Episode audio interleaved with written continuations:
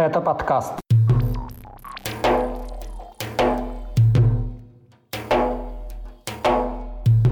Священная война кадыровцев в Украине, задержание беженцев из Чечни в Европе, переименование Грозненской улицы в Ичкерийскую в Киеве, самоубийство сотрудницы Минтруда в Дагестане, внезапный перевод питерских заключенных в Ростовскую область и начало суда над Заремой Мусаевой. Об этом в 87-м выпуске подкаста «Кавказ. Реалии». О главных новостях Северного Кавказа за эту неделю вам расскажу я, Катя Филиппович. Привет!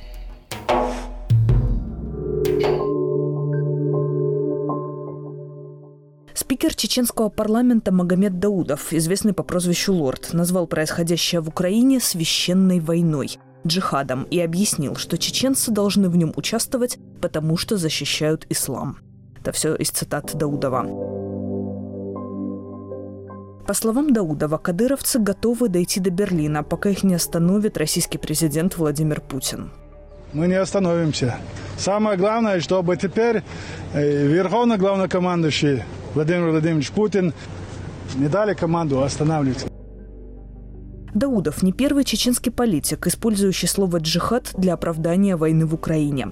Раньше него это сделал муфтий республики Салах Межиев. Он же назвал погибших бойцов шахидами, то есть убитыми на пути Аллаха. Межиева цитировали на разные лады и другие чиновники, рассуждая о том, как чеченцы должны спасать Украину от европейской морали и бороться с последователями сатаны. Это опять-таки цитаты. Вот только на большинство чеченцев такие псевдорелигиозные оправдания войны не действуют. Даже делать намазы за кадыровцев людей приходится заставлять. Жительницы Грозного и близлежащих поселков рассказывали Кавказ реалии, как по ночам их свозят в мечети. Эта практика началась еще в марте и продолжается до сих пор. Так называемых добровольцев в Чечне набирать становится все труднее – Согласно спискам кадыровцев, опубликованным украинской разведкой, на войне сейчас находятся осужденные за различные, в том числе тяжкие преступления. У некоторых из них еще не истек срок наказания. Критики Кадырова же сообщали, что их родственников забирают на войну силой. По мнению исламоведов, с которыми общался Кавказ Реалии, на войну чеченцев приводят разные причины, а следующих пути Аллаха среди наемников меньшинство. Тем временем стало известно о новых убитых в войне против Украины жителях Чечни. Глава республики Рамзан Кадыров наградил посмертно орденом имени Ахмата Кадырова 11 полицейских. Имена троих из них ранее не попадали в открытые списки погибших россиян. На данный момент Кавказ Реалии известно о более 800 убитых в Украине уроженцах Юга России и Северного Кавказа, 120 из которых – чеченцы.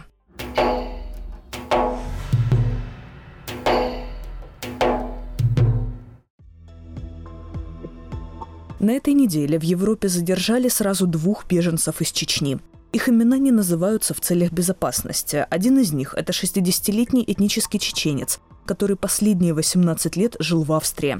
В международный розыск его объявила Россия. В Европе у него проблем с законом не было. Как рассказал правозащитной организации «Вайфонд» брат задержанного, он ехал в отпуск с семьей по территории Австрии, но случайно пересек границу и оказался в Германии. Там его остановил полицейский патруль и после проверки документов отвез в участок. Получив право на один телефонный звонок, он сообщил семье о розыске через Интерпол. По словам его брата, их родственников в Чечне неоднократно задерживали и допрашивали о родных за границей. Причина этого в том, что в начале 2000-х и он, и его брат помогали продуктами чеченскому подполью. Еще один живущий в Австрии чеченец был задержан в Эстонии, куда он поехал по работе. В розыск по линии Интерпола его также объявила Россия. Правозащитники из Вайфонда рассказали, до этого задержанный выяснял в австрийской полиции, что в отношении него не ведутся какие-либо процессы экстрадиции – он ошибочно понял это как подтверждение отсутствия запроса на него в системе Интерпола. Позднее стало известно, что его данные в шенгенскую информационную систему внесла Германия.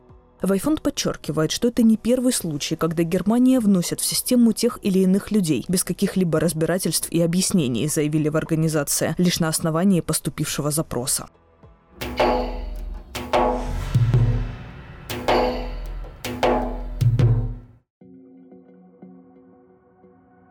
Киеве появилась улица Ичкерийская. Такое решение местные власти приняли в отношении бывшей улицы Грозненской. По проекту дерусификации, декоммунизации и деколонизации переименованию подлежат все улицы, чьи названия прямо или косвенно связаны с Россией или Беларусью. В Кривом Роге, к примеру, таких около 200. Они названы не только в честь российских городов, но и известных уроженцев России. Так улица Есенина по предложению мэра города теперь может получить имя первого президента непризнанной Ичкерии Джахара Дудаева – а председатель правительства Ичкерии в изгнании Ахмед Закаев тем временем назначил в Украине почетного консула. Им стал российский и украинский юрист Юрий Шулипа. В его задачи будет входить развитие отношений между Украиной и Ичкерией, а также поддержка чеченских добровольческих батальонов. И второе, это, конечно же, добиться легализации чеченских добровольческих объединений в единую командную группу чеченских добровольческих формирований и, соответственно, правовой статус, то есть их э, легализация в составе вооруженных сил Украины вот наравне с э, белорусским полком имени Костуся Калиновского. Напомним, что сейчас Украину защищают четыре подразделения этнических чеченцев. Батальоны имени Джахара Дудаева, шейха Мансура, Интернациональный легион и Сумасшедшая стая. В прошлом году у некоторых их бойцов были проблемы с властями Украины. Совет национальной безопасности вводил в их отношении санкции. Скачивайте приложение «Кавказ Реалии», чтобы оставаться на связи в условиях военной цензуры в России. Ссылки на приложение вы найдете в описании к этому выпуску подкаста.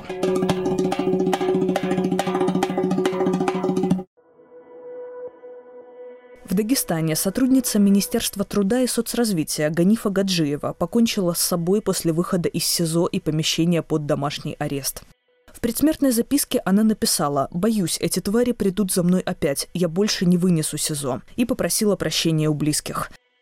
Также она подчеркнула, что ее заставили признаться в том, чего она не совершала. Гаджиева была подозреваемой по уголовному делу о крупном мошенничестве, в котором якобы участвовал целый ряд сотрудников учреждения. По версии следствия, ее бывший начальник, экс-министр труда Расул Ибрагимов, создал преступное сообщество, похитившее из бюджета больше 600 миллионов рублей, предназначенных пенсионерам и людям с инвалидностью. Гаджиева провела в СИЗО три месяца. Ибрагимов, задержанный прошлой весной, находится под арестом до сих пор. Местные СМИ писали, что изначально интерес спецслужб к нему был связан с расследованием другого дела против начальника службы собственной безопасности МВД Республики Магомеда Хизриева, который якобы пытался купить должность министра внутренних дел. Ибрагимова обвиняли в посредничестве при передаче взятки.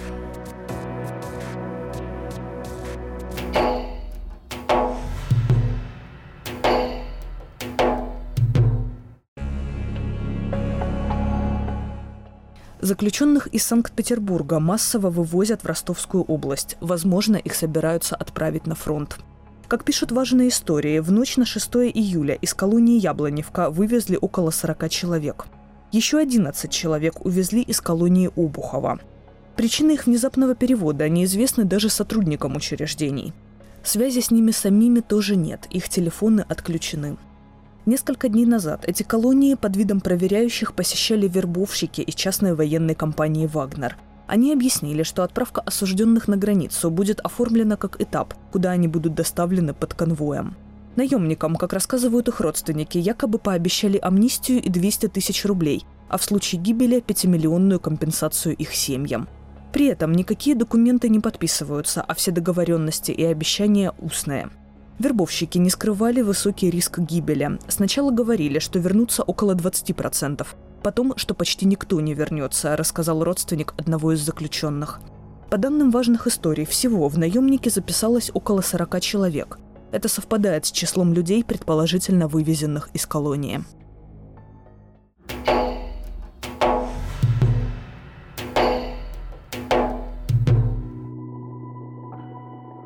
В Чечне начали рассматривать уголовное дело в отношении Заремы Мусаевой, супруги федерального судьи Сайди Янгулбаева и матери правозащитника Абубакара Янгулбаева. Мусаева была похищена в Нижнем Новгороде в январе. Тогда сотрудники чеченской полиции ворвались в ее квартиру и насильно увезли на допрос в качестве свидетеля в Грозный. Рамзан Кадыров не скрывает истинных причин преследования Мусаевой. Ее другой сын, Ибрагим Янгулбаев, связан с оппозиционным движением «Адат».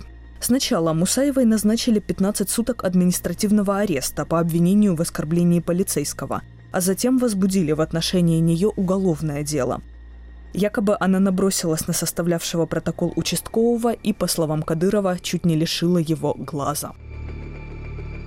На предварительном заседании по делу Заремы Мусаевой судья Ленинского районного суда Грозного Ахмед Башуев взял самоотвод.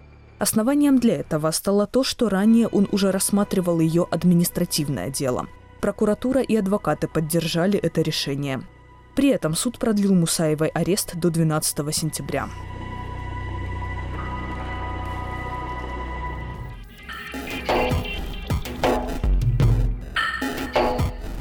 На этом у меня все. Подписывайтесь на наш подкаст, скачивайте приложение «Кавказ Реалии» и ставьте, пожалуйста, лайки этому выпуску. Это позволит узнать о нас большему числу человек. С вами была я, Катя Филиппович. Пока.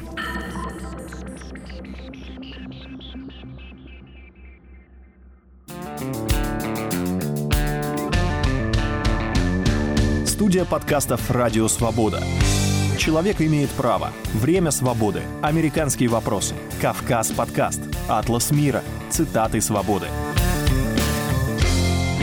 Скучно не будет. Слушай на всех подкаст-платформах. Просто надень наушники. Подкасты «Радио Свобода».